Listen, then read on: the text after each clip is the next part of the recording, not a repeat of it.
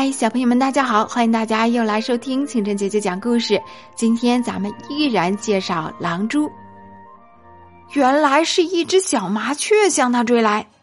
对狼蛛来说，这只小鸟可是个大家伙。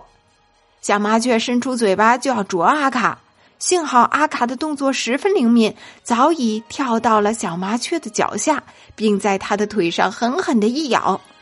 小麻雀痛得“哎呀”一声叫了起来，它的腿上立刻就有了一些血迹。小麻雀气得大叫：“小蜘蛛，我饶不了你！”可阿卡已经迅速的钻进了一堆石头的缝隙，胆战心惊的躲了起来。小麻雀找了半天也没找到它。小麻雀再一瞧自己受伤的腿，哎呀！只见伤口已经肿了，四周还出现了一道红圈。小麻雀狠狠地说：“可恶的小蜘蛛，可别让我找到你！”这时，小麻雀的伤腿渐渐的麻木了，伤口旁边慢慢变成了紫色，肌肉也没有知觉了。小麻雀很害怕，他提起伤腿，用一条腿站着，哭丧着脸说。该死！怎么会这个样子？石头堆中的阿卡冷笑着说：“哼，我们狼蛛的毒是用来开玩笑的吗？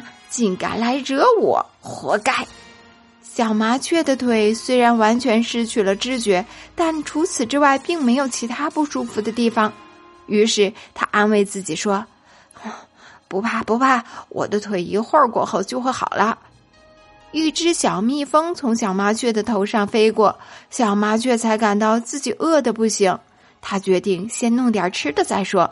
幸好地上有一些谷子，于是他大口大口的啄食起来。小麻雀很快就吃饱了，力气恢复了不少，心情也总算是好了一点儿。小麻雀想啊。哎，我胃口这么好，应该不会有什么大碍吧？哼，哪个小蜘蛛害得我受这样的苦？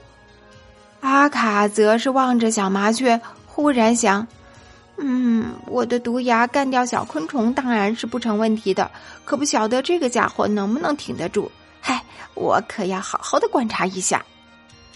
小麻雀感觉自己在捉虫子非常困难了，于是他干脆哪儿都不去了。傍晚时，小麻雀又饿了，便津津有味的吃起谷子来。阿卡就开始有些沉不住气了。他搔着头想：这个家伙看起来还是蛮有精神的，可能对于他来说，我的毒牙还不够厉害。晚上，小麻雀就在附近的一片灌木丛中过夜。阿卡决定继续观察小麻雀。